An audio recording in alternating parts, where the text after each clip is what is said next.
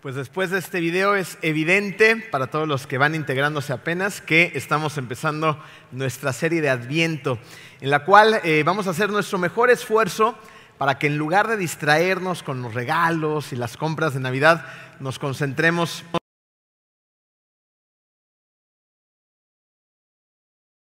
Querido Dios, te darnos el privilegio de poderte cantar, adorar y en este momento de poder escuchar tu palabra, Señor. Te pedimos esta mañana que abras nuestra mente, Señor, que abras nuestro corazón, que nos sensibilices y que tú pongas todo lo que necesitamos dentro de nosotros, Señor. Permite que tu palabra entre con fuerza poderosa en nosotros, Señor, y que dé mucho fruto. Gracias por tus regalos, Señor. Gracias por el tema de hoy. Gracias por la esperanza que solamente tú nos puedes dar. Todo esto lo ponemos en tus manos, en el hermoso nombre de tu Hijo Jesús. Amén. Bueno, em, en un momento de nuestra vida, igual que las de ustedes, pues la vida es complicada. Hay momentos de alegría, hay momentos de dolor, hay momentos de esperanza y de desesperanza. El día que eh, nuestra familia se enteró que mi papá tenía cáncer, pues fue una noticia impactante y devastadora, ¿no? Eh, recuerdo como esa misma noche el médico nos sugirió que lo tenían que operar prácticamente de urgencia a mi papá y los resultados no fueron para nada esperanzadores. Eh, sin embargo, mi papá tenía esperanzas. A los pocos días después de esa cirugía decidimos llevarnos a mi papá a la Ciudad de México y conseguimos que el director de oncología eh, con la subespecialidad de cabeza y cuello se encargara de su caso. El médico era una eminencia y evidentemente tanto mi papá como nosotros teníamos esperanza. Sin embargo, una vez que le hicieron una pila de estudios mucho más elaborada ya, los resultados eh, fueron desesperanzadores. Pero mi papá seguía con esperanzas. Empezó el tratamiento, quimio, radios, visitas a médicos, otros hospitales, puntos de vista. Nada sirvió. Pero mi papá, ¿qué creen? Seguía con esperanzas. Después de un tiempo, eh, en la Ciudad de México nos dijeron, ya regresense a Cancún, no vamos a avanzar mucho acá, lo que estamos haciendo aquí lo pueden hacer allá, no hay mucho que hacer. Sin embargo, mi papá seguía con esperanzas, pero miren, la esperanza más grande que mi papá puso muchos años atrás radicaba en compartir con su Padre Celestial la vida eterna. Ahí radicaba su verdadera esperanza. El conocer a Cristo y aceptarlo como nuestro Salvador nos da una esperanza que va mucho más allá de nuestra vida terrenal. Nos da una esperanza precisamente eterna. Escuchen las palabras que nos comparte Pablo en 1 Corintios 13, versículo 13. Ahora pues permanecen la fe, la esperanza y el amor. Pero el amor es el más importante. Esas tres cosas de las que acaba de hablar Pablo son conocidas como las tres virtudes del cristianismo. La fe, la esperanza y el amor. Y la Biblia nos acaba de decir que estas van a permanecer para siempre. Y lo que permanece para siempre se convierte en un objetivo para Satanás. Y recuerden que uno de los objetivos de Satanás es que tú creas que a Dios no le importas. Y por lo tanto, si tú crees que a Dios no le importas, entonces también piensas que no te ama. Y es así como llegan a nuestra, a nuestra mente pensamientos como, y es que si Dios realmente me amara, si realmente amara a mi papá, no hubiera permitido de ninguna manera que esta desgracia llegara a nuestra vida. Si Dios realmente nos amara, entonces el tumor que sacaron hubiera sido uno de menor, menor intensidad y hubiera salido adelante. Si Dios realmente nos amara, entonces lo que, lo que le pongas enfrente. Y empezamos a ponerle a Dios condicionantes. Es que si Dios realmente me, entonces las cosas serían distintas. Si tú piensas este tipo de cosas, lo que va a suceder es que tu fe se va a empezar a debilitar y vas a caer en lo contrario a la esperanza. Vas a caer en la desesperanza. Y cuando no hay esperanza, ¿sabes qué pierde uno? Uno pierde incluso las ganas de vivir. Em, en la Segunda Guerra Mundial existió un hombre llamado Kochner. Él era un mayor del ejército eh, y fue prisionero de guerra en Vietnam. Eh, él habla del efecto de la desesperanza en las personas. Perdón, estoy confundiendo las guerras. La Segunda Guerra Mundial fue una cosa, esta fue la guerra de Vietnam. Él habla en, ese momento del efecto de la desesperanza en las personas. Y resulta que el mayor va a describir a un infante de marina que fue capturado. Este infante tenía 24 años de edad, era un marín, Entonces imagínense la capacidad del marín entrenado, fuerte, fuerte mentalmente, físicamente, ¿no? Todo lo necesario para aguantar estas presiones. Sin embargo, sin embargo, es capturado y llega un momento en que se empieza a quebrar este prisionero y decide de esta manera cooperar con sus captores. Y él les dijo lo siguiente, si ustedes prometen dejarme ir, yo voy a hacer todo lo que esté en mis manos para cooperar. Y resulta que lo hizo. Se convirtió en un prisionero modelo le encargaban las tareas a él para que se las compartiera los otros prisioneros y se llevaran a cabo. Era un modelo a seguir, cumplía todos los estándares de sus captores con un nivel impresionante de excelencia. Sin embargo, después de un tiempo, este prisionero se dio cuenta que le estaban mintiendo y que no lo iban a dejar ir. El mayor Kushner, quien estaba atento a esta situación, describió lo que le pasó al prisionero cuando se dio cuenta de esta situación. Dijo lo siguiente, el prisionero se convirtió en un zombie. Se negó a realizar cualquier tipo de trabajo y rechazó la comida. Solo se recostó en su catre y en cuestión de semanas murió. Si hubiera una palabra para describir las causas de muerte de ese joven prisionero, dice el mayor, sería desesperanza. De hecho, los médicos, ahora sí de la Segunda Guerra Mundial, dijeron que algunos prisioneros morían a causa de rendirse así lo escriben, se mueren porque se rinden. Lo que querían decir es que si los prisioneros enfrentaban condiciones sin expectativas de libertad, se deprimían profundamente, se desmoralizaban. Llegaba un punto en el que se sumían profundamente en una desesperación a tal punto que después de un tiempo dejaban de comer, dejaban de ingerir líquidos, su mirada se perdía y en un corto plazo morían. ¿Se dan cuenta cómo el espíritu humano necesita esperanza para sobrevivir y prosperar. Es algo que necesitamos. Eh, Salomón escribió en Proverbios 13, versículo 12 lo siguiente, la esperanza que se demora aflige al corazón. El deseo cumplido es un árbol de vida. En otras palabras, lo que está diciendo Salomón es que cuando se aplasta la esperanza, también se aplasta al corazón. Eh, resulta que, que Dios nos creó con ese anhelo de la esperanza.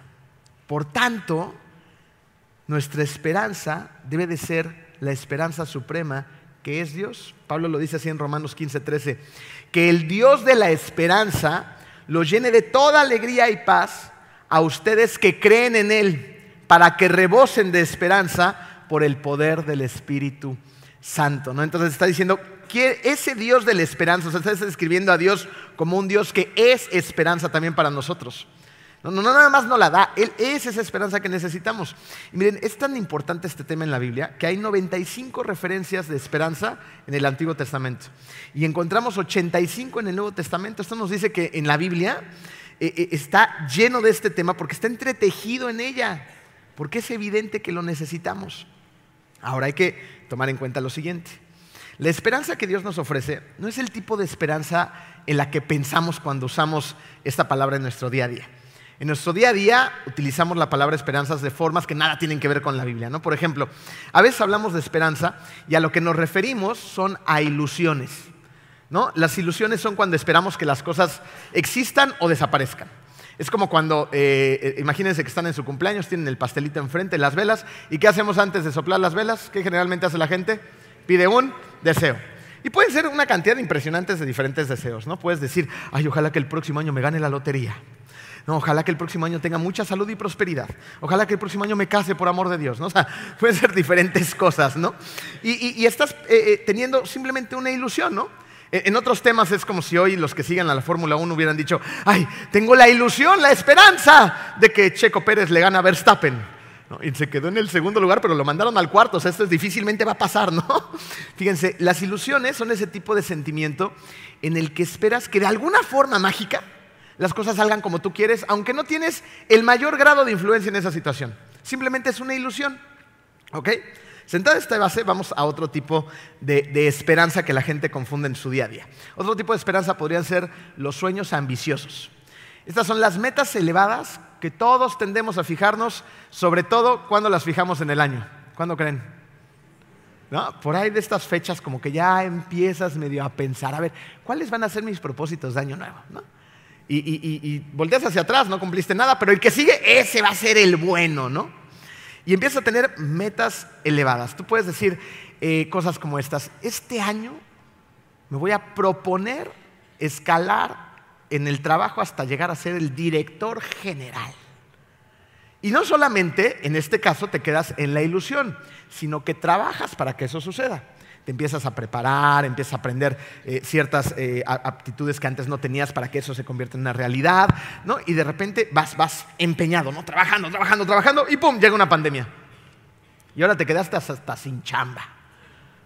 ¿Dependió, ¿Esto tuvo que ver contigo? Fue una circunstancia completamente ajena, a ti. Otras personas podrán decir, el próximo año ahora sí voy a correr mi primer maratón. Y empiezas a entrenar, te pones a dieta, pero de repente pasan las semanas y las rodillas te empiezan a crujir. ¿Les ha pasado? Y vas al médico, tus meñiscos apenas te dan para caminar, así que no te atrevas a correr porque vas a terminar en la sala de urgencias. Ah, no, todo deprimido y desilusionado porque nunca vas a correr ni cinco kilómetros. Entonces, una vez más, llega a ti una profunda desilusión porque no pudiste alcanzar esas metas que dependían de alguna manera de propias limitaciones que existen. ¿No? Esas personas que dicen, todo lo puedes. No, no es cierto. No todo lo puedes.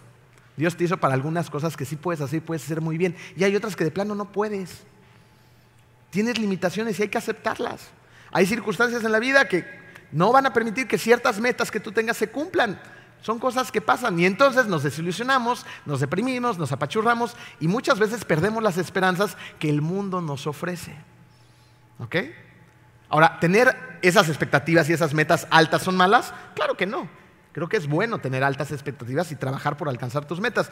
Lo malo es cuando eso se convierte en un ídolo, cuando eso desplaza a Dios, cuando eso está antes que todo. En un rato vamos a hablar un, profundo, un poquito más acerca de esto. Ahora, vamos a ver el contraste de las ilusiones y los sueños ambiciosos con la esperanza de la que la Biblia habla. Miren, eh, para la mayoría de las personas, la, esperanza, como acabamos de ver, es algo que se puede hacer, algo que puedes conquistar, esa meta, ese sueño, ¿no? E, e, esa situación que tienes en la cabeza. Pero la Biblia habla de la esperanza como algo que puedes tener. Para los cristianos, la esperanza se podría definir de la siguiente manera. Pongan atención, ¿están listos? La esperanza es la expectativa confiada de que Dios cumplirá las promesas que ha hecho. La esperanza es la expectativa confiada, o sea, yo espero confiadamente, estoy seguro de que mi Dios todopoderoso, que todo lo sabe y que en todos lados está y que creó todo el universo y que sabe cuántos cabellos tengo en mi cabeza, va a cumplir cada promesa que me ha hecho. Esa es la esperanza para nosotros como cristianos. Y miren, no nada más es la esperanza para nosotros como cristianos, sino que además es una esperanza que está viva. ¿Por qué? Porque está directamente relacionada con la resurrección de Jesucristo. Primera de Pedro 1, 3 y 4. Por su gran misericordia nos ha hecho nacer de nuevo mediante la resurrección de Jesucristo de entre los muertos para que tengamos una esperanza viva y recibamos una herencia que no se puede destruir, contaminar o marchitar. Tal herencia está reservada en el cielo para ustedes. Entonces, dense cuenta cómo a través de, de la resurrección de Jesucristo, Jesucristo demostró que Él es Dios y que tiene el poder para cumplir sus promesas y que no nada más tiene el poder para cumplirlas, sino que las cumple. Podemos confiar completamente en que Dios cumple cada una de sus promesas. ¿Promesas como cuáles? Él nos promete cambiar nuestra vida para siempre. Porque eras uno antes de conocerlo, estabas muerto. Y una vez que uno le entrega su corazón a Cristo, realmente le entregas tu vida, le entregas tu todo, entonces vuelves a nacer. Antes caminabas como los muertos, dice la palabra. Pero ahora estás vivo. Y eso cambia todo, en la tierra y en la eternidad. ¿Qué otro tipo de promesas? Él promete que nos va a guiar. Promete que una vez que aceptamos y abrazamos a Cristo con todo nuestro corazón, que creemos que Él vino a esta tierra, dio su vida en la cruz y resucitó al tercer día, ¿quién viene a habitar dentro de nosotros? El Espíritu Santo. Y el Espíritu Santo va a estar trabajando cada día de tu vida dentro de ti para darte la dirección que tanto necesitamos. Diciéndote, para allá sí, para allá no. Esto sí, esto no. Aquí sí, aquí no. Allá no vayas. Ese no es un lugar donde a Jesucristo le gustaría que estés. Acá sí. Todo el tiempo va a estar dentro de nosotros dándonos dirección, poniendo esas impresiones en nuestro corazón que tanto necesitamos para actuar con sabiduría y con amor cada día de nuestras vidas. Pero además lo más importante de todo es la promesa de que algún día, cuando Dios nos llama a su presencia, si hemos aceptado a Jesús en nuestro corazón, vamos a estar compartiendo la eternidad con el Padre. Estas promesas nos dan una esperanza que es segura, porque Dios cumple sus promesas. Podemos estar seguros que estas cosas van a pasar. Hebreos 6, 19 dice, tenemos como firme y segura ancla del alma una esperanza que penetra hasta detrás de la cortina del santuario. Firme y segura ancla del alma esa esperanza. Eh, ¿Alguno de ustedes les gusta ir cancunenses al mar? Sí, para que los que nos ven en video se les antoje venir a Cancún. Sí. No, y si no vayan, vayan. Hace ratito me encontré a alguien allá abajo, me dijo, ya nos vamos a la playa, pastor. no, hay que ir a la playa, vivimos en un lugar increíble, ¿no? Pero bueno, esto no se trata de promover nuestras playas que están padrísimas en Cancún. Sin embargo, a veces hay, oportunidades de no nada más ir a la playa, sino a la lancha. Eh, mi cuñado tiene una lancha que a veces nos presta, y en una ocasión se la pedimos prestada, llevábamos unos amigos este, y, queríamos pues, salir a dar una vuelta. ¿no? Entonces mi cuñado me dijo, te voy a mandar a mi capitán, porque yo soy un inútil y no sé hacer nada. Entonces llegó el capitán, que era otro inútil, que tampoco sabía hacer nada, pero en ese momento yo no lo sabía. Entonces yo estaba confiado de que el capitán iba a saber hacer su chamba. Entonces sacó la lanchita y más o menos la, la, iba manejando. El problema no fue llevar la lancha, fue cuando llegamos al lugar a donde íbamos. Fuimos a Punta Norte. Punta Norte está en Isla Mujeres y hay un lugar después de unas, eh, unas boyas este, donde puedes eh, anclar la embarcación y después de las boyas está toda la gente que está nadando. Y está ese, e, esas boyitas pues, para que no atropelles ¿no? A, los, a los bañistas. Entonces recuerdo que había varias lanchas en esa ocasión y llega el capitán y pues empieza ya a medio maniobrar y le dice al chalán, o sea, hace yo, ¿no? ¡Avienta el ancla! Y pues ahí voy y empiezo a buscar el ancla y dónde está esta cosa, ¿no? Encuentro el ancla, le empiezo a desenredar, la aviento y el, capitán en ese momento estaba echando hacia atrás, ¿no? Y el ancla pues no ancló nada. Y, y, entonces había viento, había un poquito de oleaje y la lancha se movía y al lado de nosotros había otra embarcación y al lado otra embarcación. Entonces me acuerdo cómo los tripulantes de las dos embarcaciones, luego embarcaciones mucho más grandes comparadas a la cosa con la que traíamos, perdón cuñado si estás viendo esto, apreciamos tu lancha, no la hacemos menos, ¿no? y sacaron sus piernas, ¿no? toda la tripulación para aventarnos, para que no le pegáramos a sus embarcaciones. Eh, y, bueno, fue un caos, me terminé aventando, según yo, el héroe, ¿no? Tenía que impresionar a mi esposa. Entonces me aventé, iba a anclar el ancla y estaba medio profundo, entonces me andaba yo medio ahogando, no podía anclar nada. Y, de repente veo que el ancla se empieza a ir con la embarcación, saco la cabecita y la lancha se va, se va, se va. Y ahí me dejaron. ¿No? Y yo haciéndoles señales de auxilio, ¿no? Y, y, ellos ocupándose, porque además ese día fue el día que también se descompusieron los motores de la cochina lancha. Estamos muy mal con las lanchas. Bueno, tiempo después, después de toda esa aventura, quedamos en un ridículo vergonzoso con nuestros amigos volvimos a salir en la lancha. Testarudos. Pero ahora fue mi cuñado. Ya no contratamos ese capitán. Y mi cuñado es más hábil que el capitán que nos llevó ese día. Entonces mi capitán, mi capitán, mi cuñado sacó la lancha, fuimos eh, a otro lugar, ¿no? Y, en eso me dio instrucciones precisas. Me dijo, a ver, saca el ancla, tarará, ¿no? Me echó en reversa. El ancla en el momento, ¡paz! Clavó, echó para atrás el barco, tensión total, otra ancla, tensión por otro lado, otra más chiquita. Bueno, el barco, la embarcación quedó segura. La embarcación estaba asegurada, pero no solamente la embarcación, sino también la tripulación. Pudimos hacer todo lo que queríamos hacer, la pasamos muy bien, porque estábamos seguros. El ancla no se deslizó por encima de la arena como la primera vez. El ancla penetró el lecho marino. Y llegó un punto en que ancló con algo muy fuerte, algo sólido, con roca. ¿Encuentran la analogía? La ilustración. ¿De qué sirve un ancla si no se ancla? ¿Sirve para algo? No sirve para nada. Es hasta peligrosa. Te cae en un dedo y te lo medio explota. ¿De qué sirve la esperanza en las cosas del mundo? En las ilusiones del mundo, en las metas del mundo, en los sueños del mundo. ¿De qué sirve? Como un ancla que no se ancla bien, no sirve de nada. ¿Sabes de qué sirve? Para traer mucha desilusión y desesperanza a tu vida. Pero la esperanza que está anclada en el Señor es un gran regalo de su parte, porque está anclada en un Dios que es esperanza. Está anclada en un Dios que todo lo puede. Está anclada en un Dios que te ama. Está anclada en un Dios que te ve. Está anclada en un Dios que te protege. Está anclada en un Dios que es fuerte. Está anclada en un Dios que nunca te va a abandonar. Porque eres su hijo, porque eres su princesa, porque te ama y estuvo dispuesto a hacer el sacrificio más grande sobre la faz del universo por ti. Ese es el ancla que nos protege. Esa es nuestra ancla segura. Asegura la embarcación, asegura la tripulación. Ese es el ancla en la que nosotros creemos. Ahora, ¿por qué los cristianos debemos de tener esperanza? Vamos a ver rápidamente dos razones ahora que ya sentamos las bases para llegar a estas.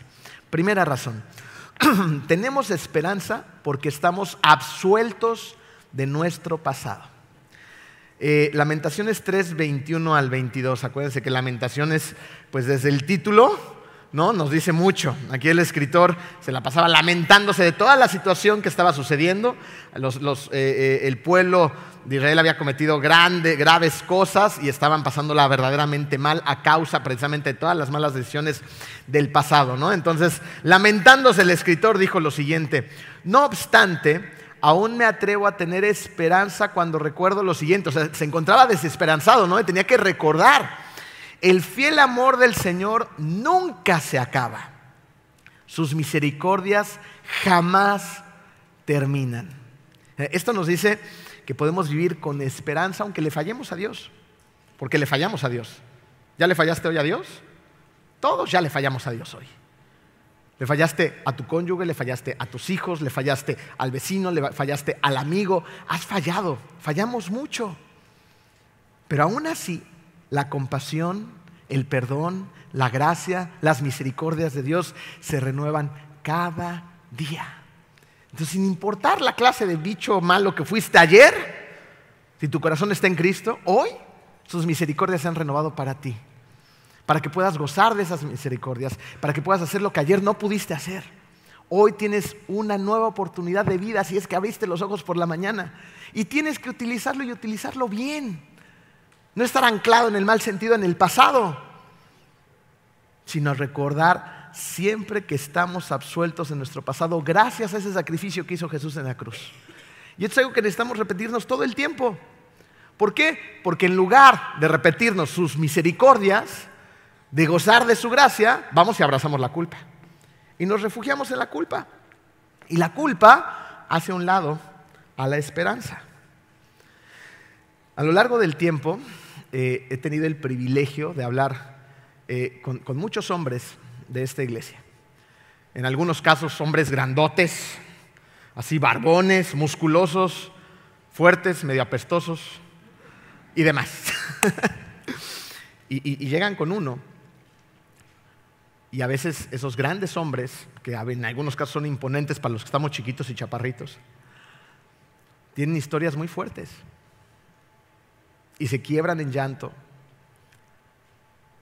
Y se quiebran en todo sentido por las cosas que hicieron en el pasado, por la culpa. Porque han tomaron decisiones terribles que los trajeron a un presente roto financieramente, a un presente roto en sus relaciones, en su matrimonio, en sus hijos, con sus amistades, con sus padres, con muchas cosas. Donde sus acciones del pasado pues, los han llenado de culpa y esto en muchos casos los ha hecho perder por completo la esperanza. Es ahí donde llega la culpa y te susurra al oído, al oído mintiéndote, diciéndote cosas como, es imposible salir adelante, es imposible salir de la bancarrota. Es imposible que tu esposa vuelva a confiar en ti. Es imposible que vuelvas a amar, que te vuelvan a amar, que te reconcilies con tus hijos. Eso no es posible. Es imposible que Dios te ame después de todo lo que has hecho. Y ahí está la culpa. Hablando, hablando, hablando, hablando. Y le prestas atención. Pero fíjate, cuando tienes un encuentro con Jesús, Él te da la esperanza que necesitas. Cuando tú le permites entrar a Dios de verdad en tu vida, tu vida cambia. Fíjense, vamos a, retomar el ejemplo de, la embarcación, pero vamos a llevarla a una película de acción. ¿Están listos? ¿Vieron Tormenta Perfecta? Bueno, si no la vieron, hoy se las voy a echar a perder. Tormenta Perfecta se trata a grandes rasgos de, un, un equipo de marineros que son comandados por un capitán y el capitán está en graves problemas porque ya no pesca lo mismo de antes. Ellos pescan atún en su mayoría. Y, va a los lugares a donde hay mucha pesca y bueno, y este capitán nomás está pescando poquito, ¿no? Entonces se ve eh, en una situación con su jefe, el dueño de la embarcación, y el dueño de la embarcación le dice, oye, necesitas traerme más porque esto no alcanza, ¿no? Entonces acaban de llegar al puerto y otra vez al día siguiente dice, tenemos que volver a salir. ¿A dónde? Pues nos vamos a ir bien lejos, a donde nadie va, porque son aguas muy peligrosas, pero ahí vamos a pescar todo lo que necesitamos. ¿no? Entonces convence a la tripulación, se suben todos, ahí se desarrolla una trama muy especial y se dan a la tarea de ir. ¿no? Y cuando van yendo, se empieza a formar una tormentita por acá y otra por allá, ¿no? Y, él no presta atención en, los informes de las tormentas. Total que llega al lugar a donde hay muchos peces, logra pescar un tumulto de animales y están todos felices de la vida. El capitán, la tripulación, todos suben y suben más peces y más peces. Bueno, llenan sus, bodegas de hielo y, y llega un momento en que ya están full, ¿no? Y tienen que regresar y se enteran ahora que hay una tormenta muy grande por la que tienen que pasar para regresar hasta la casa, hasta, el puerto. Y entonces tienen ahí una reunión y dicen, bueno, ¿qué hacemos? O se nos echa a perder el pescado, esperamos que termine la, la tormenta o, o, nos vamos y nos aventamos. Y todos, sí, vamos, no importa que sea la tormenta perfecta, sí podemos. ¿Les ha pasado? Ahí la ves, ahí está, ¿eh? Y, sí, sí podemos. Y moles, ahí van esta bola de babas. Se meten a la tormenta y, empieza a ponerse interesante.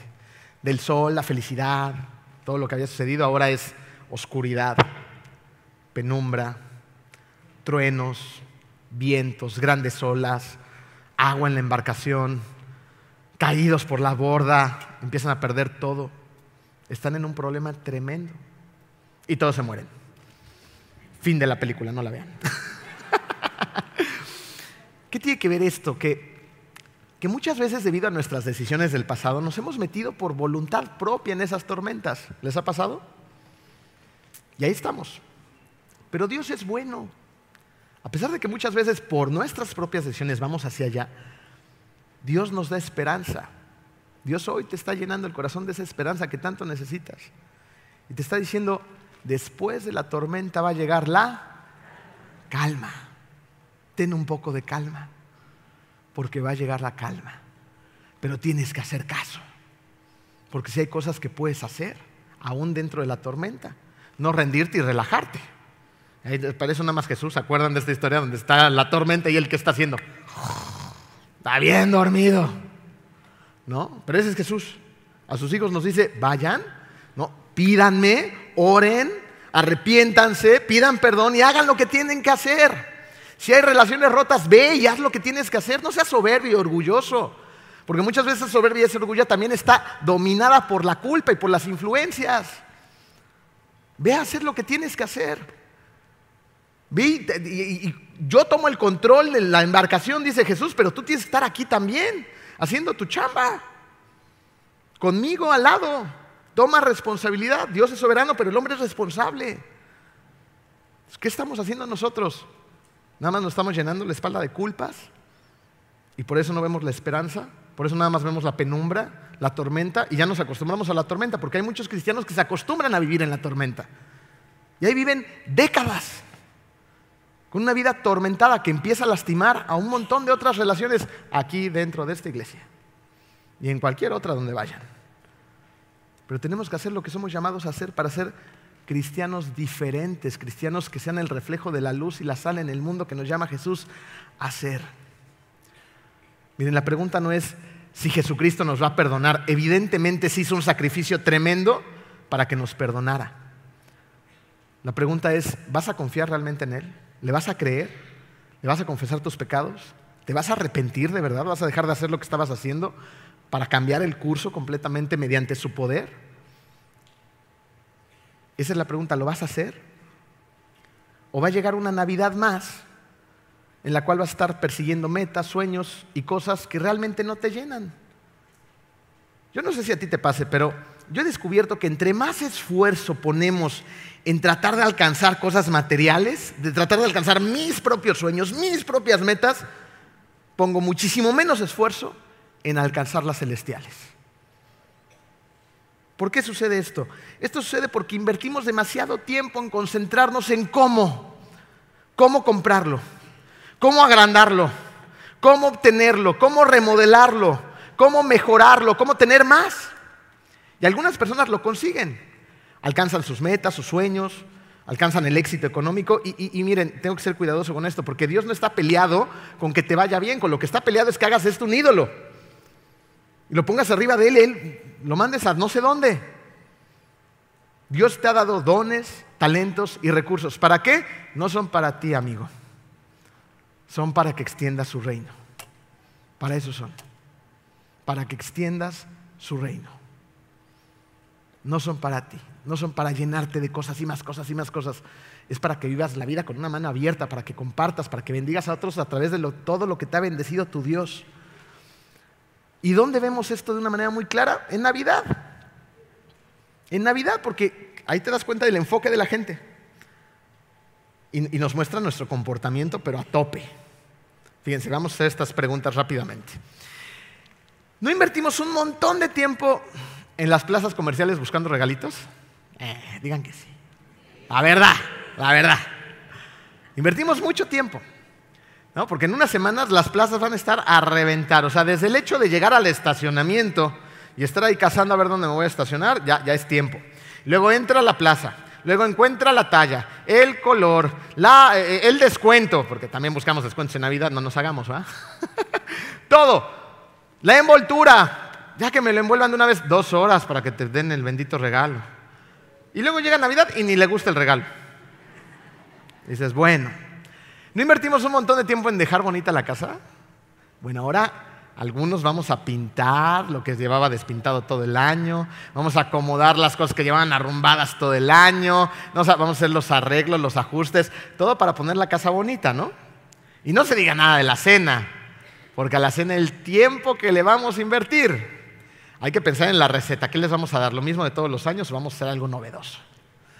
¿No? Y, hay que ir a comprar pues todo, y hay gente que se va al mercado y busca y lo más fresco y el condimento, y bueno, y si son poblanos peor, ¿no? Porque le ponen como 300 cosas a un solo platillo, y, todo lo que se hace, ¿no? Y llegas a la casa y a preparar al horno, se hace, te quemó, se te echó a perder a volverlo a hacer, y, llega la cena y en 15 minutos ya todo el mundo se comió todo, ¿no? Frustración. Y no está mal, es un tiempo increíble en el que le queremos dar a nuestra familia, a los amigos, pues lo mejor que podemos, ¿no? Pero hagamos cuentas. En contraste a todo lo que acabamos de escribir, que creo que todos hemos estado ahí, ¿cuánto tiempo invertimos en cosas como estas y cuánto tiempo invertimos en darle gracias a Dios por su sacrificio? ¿Cuánto tiempo invertimos en sentarnos con nuestros hijos decir, a ver, vamos a hablar acerca de la Navidad, vamos a hablar acerca del ministerio de Jesucristo, vamos a hablar acerca de lo que Él hizo, de cómo ha transformado nuestra familia. Vamos a orar, vamos a compartir, vamos a, agradecerle a Dios por tanto. No, ya se nos comen las habas, ¿no? Amén y al sartén, ¿no? Y los regalos. Y al día siguiente, ¿no? Dios dice, ama a Dios sobre todas las cosas y al prójimo. Pero tristemente hay muchas personas que ay, sí, ya le compré la bici para que ya no me esté dando lata, no tuve tiempo de verlo casi todo el año, pero su bicicleta, y que aprenda como pueda. Yo no tengo tiempo. No invertimos lo que realmente necesitan nuestros hijos, nuestra esposa, nuestro esposo, nuestra familia. Tiempo. Nuestro Dios, tiempo. Porque estamos correteando todas las cosas que al final nos dejan más vacíos. Concentrémonos en lo importante. Lo que tenemos que hacer es hacer de Dios el centro de nuestra vida. El centro. Y dejar de estarnos llenando de cosas y de estar llenando de cosas a los demás que muchas veces nada más adormecen la culpa. Esa culpa, entrégasela a Dios. Él nos perdona, Él renueva sus misericordias cada día para que seas libre y puedas amar. La segunda razón por la cual los cristianos tenemos que tener esperanza es porque está asegurado nuestro futuro. Eh, miren, algo que trae desesperanza a las personas es no saber su destino final. Y para los que no sepan su destino final, hoy se los vamos a dejar muy claro. ¿Por qué? Porque es muy horrible, es horrible vivir en una oscuridad tan profunda, tan vacía, tan lúgubre, cuando no sabes cuál es el destino final de tu vida. Hay personas que dicen, bueno, es que yo creo que después de la vida no hay nada. Hay otras personas que dicen, yo prefiero ni siquiera pensar en eso, a ver qué pasa. Pero el hecho de que decidas no pensar en eso o que tú decidas no creer en eso, no quiere decir que no exista eso. Eso no depende de lo que tú creas o no. El cielo y el infierno existen. Si tú no sabes dónde va a estar el día de mañana, que partas de esta tierra, no lo sabes, te voy a decir dónde va a estar en el infierno. Porque si no sabes, entonces quiere decir que no has puesto tu corazón, tu vida en Cristo. Y tu destino final te debería de tener muy, pero muy, pero muy preocupado. Hay un destino final para las personas que no tienen a Cristo en su corazón. Y es un lugar donde no está Dios. Y ese lugar es un lugar donde no queremos estar. Hay gente que puede de alguna manera saber a grandes rasgos cuánto tiempo le queda en esta tierra. Puede decir, bueno, al, modo en el que voy comiendo, a lo mejor me quedan como tres años, nada más. Al modo en cómo hago la vida, no creo que pase de mucho tiempo más, ¿no? O sea, tienes como una idea porque hacen la vida de una manera desastrosa, pero hay otras personas que se cuidan, que hacen ejercicio, que guardan la alimentación, que bueno, lo que sea, ¿no? y no tienen la menor idea de cuánto tiempo les queda en esta tierra. Es una muestra de ello. Fue una competencia que, hicimos hace unos días. Digo hicimos porque hay aquí algunos atletas que, estuvimos ahí. Eh, fuimos a hacer un triatlón a Shelha. Es un triatlón muy bonito y, muy largo. El, el, día que nos tocó competir a nosotros, hicimos una competencia de 1500 metros nadando, luego de 40 kilómetros rodando y luego de 10 kilómetros corriendo. Algunas personas tienen excelente condición física y bueno, todo lo hacen al 100, ¿no? En mi caso, yo en el kilómetro 5 de la carrera sentía que Dios me hablaba. ya no podía más. ¿No? Y, ya iba yo terminando la carrera y decía que esta tortura se acabe, porque estoy haciendo esto? Debería estar jugando ajedrez con mis hijos. Pero ahí estaba yo corriendo y de repente vi a una persona que estaba desvanecida en el piso. No es tan raro ver a personas desvanecidas en estas carreras porque son muy largas y muy exigentes. Entonces de repente ves que uno que otro se cae, ¿no? Eh, sin embargo, esta persona estaba desvanecida y ya había otras personas atendiéndolo. Entonces me acerqué eh, porque vi que el, cuello lo tenía chueco, entonces nada más me acerqué para enderezarle el cuello y pudiera respirar un poco mejor. Y ahí lo asistí un par de minutos. Y yo asumí que esta persona estaba relativamente bien estaba respirando, estaba atendiendo instrucciones, estaba haciendo lo que le pedían, y ya, ya habían llamado a los paramédicos, ya venía corriendo todo el mundo, entonces dije, bueno, yo aquí ya estoy de sobra, nada más voy a estar de chismoso, ¿no? Entonces agarré mis piernitas y seguí el martirio. Eh, di la vuelta, era un, era un circuito, y de regreso ya estaba una ambulancia y estaban varios paramédicos encima de él dándole reanimación. Tenían la cajita de los electrodos para el corazón, bueno, todo. ¿no? El, el tema es que esta persona falleció no lo pudieron sacar adelante y, murió. Yo estoy completamente seguro que esa persona en la mañana no tenía la menor idea que ese día iba a partir de esta tierra. Esa persona venía de México, lo sé porque salió en las noticias, tenía, me parece que 49 años, se veía en una, en una situación física bastante aceptable y estaba haciendo deporte.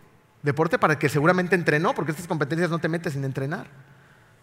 Seguramente él consideraba que estaba saludable, pero no lo estaba.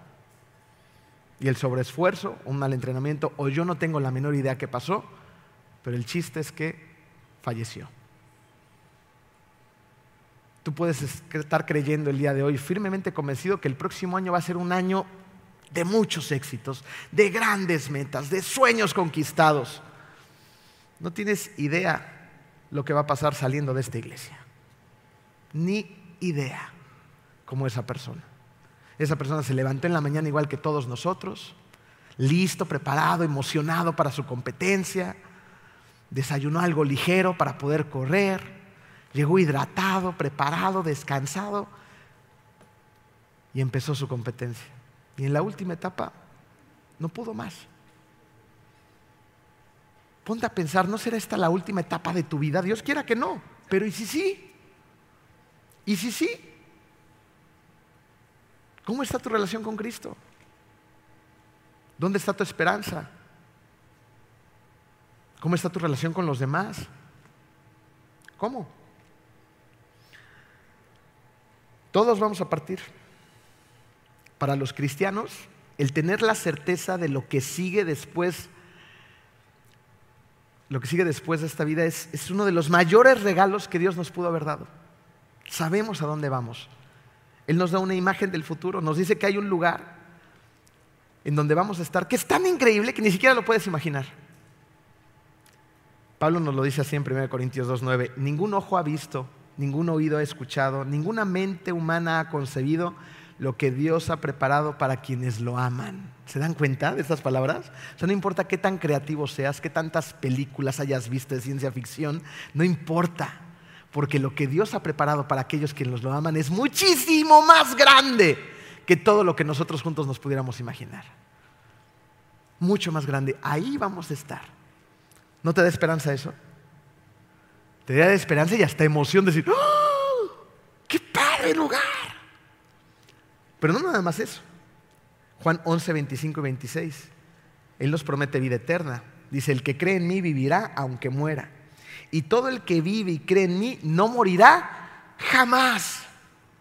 Entonces nos da la certeza de una eternidad. Eso nos debería dar mucha esperanza y también de emocionarnos. ¿Y saben qué más dice? Dice que nos vamos a reunir con las personas que pusieron a Cristo en su corazón. Eso me da la esperanza, la absoluta esperanza de que yo sé que el día de mañana, cuando yo esté en la presencia del Señor, voy a volver a ver a mi papá, voy a volver a ver a mi suegra y voy a volver a ver a mucha gente que se nos ha adelantado de esta iglesia, que fueron familia para nosotros. Los vamos a volver a ver porque sé que ellos tenían a Cristo en su corazón. Eso me da esperanza y me da mucha ilusión. Y a ti también debería de dártela. Pero más importante que eso es con quién vamos a estar, además de nuestra familia que se nos adelantó. Primera de Tesalonicenses 4:17, ahí todos juntos nos encontraremos con el Señor. O sea, vamos a estar ahí de las personas que acabo de hablar, festejando con el Señor en un gran banquete. ¿Les gusta comer? Sí. En ese gran banquete, imagínense, con platillos deliciosos, en un cuerpo renovado y perfecto, que nunca más se va a envejecer, ni se va a enfermar, ni van a tener ni ira, ni gula, ni agruras, ni nada. Y vamos a estar ahí gozando con el Señor, comiendo todo lo que queremos, alabándolo y haciendo un trabajo perfecto para nosotros, pero lo más importante es que vamos a estar en su presencia para siempre para siempre. Ahí todos juntos nos vamos a encontrar con el Señor y nos quedaremos con Él para siempre. Cuando tú tienes un futuro asegurado en la eternidad con Dios, entonces, ¿sabes qué pasa con tu vida? Tu vida se llena de confianza porque sabes a dónde vas. ¿No te pasa que cuando estás perdido, como que sientes inseguridad? Dices, ¿dónde me estoy metiendo? ¿no? Y cuando es de noche y en la Ciudad de México, aguas. Pero cuando sabes a dónde vas, Vives con un sentido de seguridad, seguridad en Dios. Dices, no estoy solo, sé quién está conmigo y sé a dónde voy. Pero no nada más vivo con ese sentido de seguridad, vivo con coraje.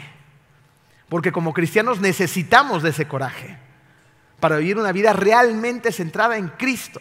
Una vida que haga una diferencia, una vida que, que impacte la vida de los demás. Una vida que no se achique. Vivimos con audacia, dispuestos a hacer cosas que los demás no hacen, ver las cosas desde una perspectiva diferente que los demás no ven. Porque Cristo está dentro de ti a través del Espíritu Santo y te revela otra forma de hacer la vida completamente diferente a la del resto del mundo. Te da otra perspectiva. Hace varios años, eh, una patinadora sobre hielo a nivel olímpico fue se hizo famosa porque la lastimaron a propósito, la, golpearon en las rodillas, no sé si se acuerdan de esta noticia, su nombre es Nancy Kerrigan. Eh, pero esta historia no se trata de ella, sino de su mamá. Su mamá resulta que eh, ellos viven en Estados Unidos, es legalmente ciega. Y pues a su mamá le encanta tratar de ver lo que su hija hace. Ella ve muy, pero muy poquito. Entonces un día estaba en una de las competencias de su hija y, algunas personas tuvieron a bien ponerle una pantalla muy grande enfrente de ella, porque no alcanza a ver lo que, lo que está haciendo la patinadora, y le pusieron esta pantalla muy grande y ella se acercaba muchísimo, muchísimo a la pantalla. Y ahí había algunos periodistas grabando el evento, y uno de ellos le preguntó, le preguntó a la señora, ¿qué ve en esa pantalla? ella dijo, veo un poco de color.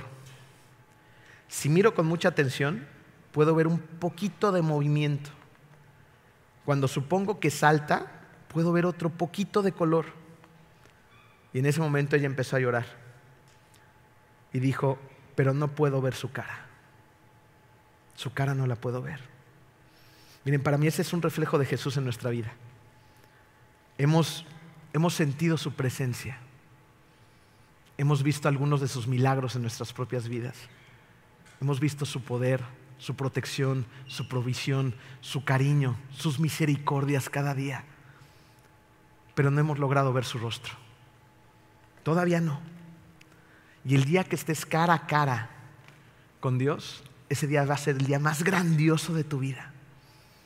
Es por eso que la muerte no es algo a lo que debamos de temer cuando tenemos asegurado un futuro. Tito 3, versículos 5 al 7 dice, Él nos salvó, no por nuestras propias obras de justicia, sino por su misericordia. Nos salvó mediante el lavamiento de la regeneración y de la renovación por el Espíritu Santo, que Él derramó sobre nosotros abundantemente por medio de Jesucristo nuestro Salvador. Así lo hizo para que justificados por su gracia llegáramos a ser herederos que abrigan la esperanza de recibir la vida eterna. Ahí radica nuestra esperanza. En una vida eterna con el Padre que empieza a partir de que tú aceptas a Cristo en tu corazón. ¿Qué vas a hacer hoy? Si tú estás alejado de Cristo, lo que tienes que hacer es correr hacia Él, porque Él sigue en el mismo lugar, es inamovible. Él no se ha alejado de ti, tú te has alejado de Él. Regresa a sus manos, a sus brazos. Regresa a su corazón. Hazlo ya, hoy. Si tú no has aceptado a Cristo en tu corazón, ¿qué esperas? ¿Qué esperas? No vaya a ser que esta sea la última etapa de tu vida. Y lo más valioso que puedes hacer con ella es abrazar el Evangelio. Vamos a orar. Querido Dios, te damos tantas gracias, Padre amado, por, por, estos regalos tan hermosos que nos empiezas a mostrar a través de esta serie de Adviento, Señor. Gracias, Padre, por el regalo de la esperanza. Gracias porque hoy entendemos que esa esperanza es poderosa, que es una esperanza que eres tú mismo, una esperanza que es eterna, Señor, que es inamovible, que permanece y que siempre va a estar listo y disponible para nosotros. Permite, Señor, que no pongamos nuestra esperanza en cosas del mundo, en ilusiones pasajeras, en metas y sueños que alcanzar que tienen que ver conmigo, sino que todo tenga que ver contigo, Señor. Gracias, Padre, porque hoy entendemos también que la esperanza desplaza toda esa culpa que a veces no nos permite confiar en ti. Gracias, Señor, porque hoy entendemos que la esperanza en ti nos da una seguridad de nuestro futuro, Padre, de una eternidad a tu lado donde vamos a gozar de cosas que ni siquiera podemos imaginar, Señor. Gracias por tanto, Señor. Gracias porque sin ti no somos nada. Esta mañana, Padre, te queremos pedir también porque tú nos has dado tanto, Señor, y nos empujes a compartir un poquito de lo que nos has dado, Señor. Que esas personas que tienen situaciones que arreglar con sus relaciones, tú les des esa audacia, ese coraje, Señor, esa fortaleza, ese amor para ir y reencontrarse con las personas con las que tienen conflicto, Señor. Que seas tú quien habite en medio de estos pensamientos, de esta culpa, y que la desplaces por completo para introducir toda tu esperanza, Padre, pero que sobre todo nos reconciliemos contigo. Gracias por ese sacrificio en la cruz, Padre. Gracias porque lo hiciste posible a través del derramamiento de la sangre de tu mismo Hijo. En el nombre hermoso de tu Hijo Jesucristo. Amén.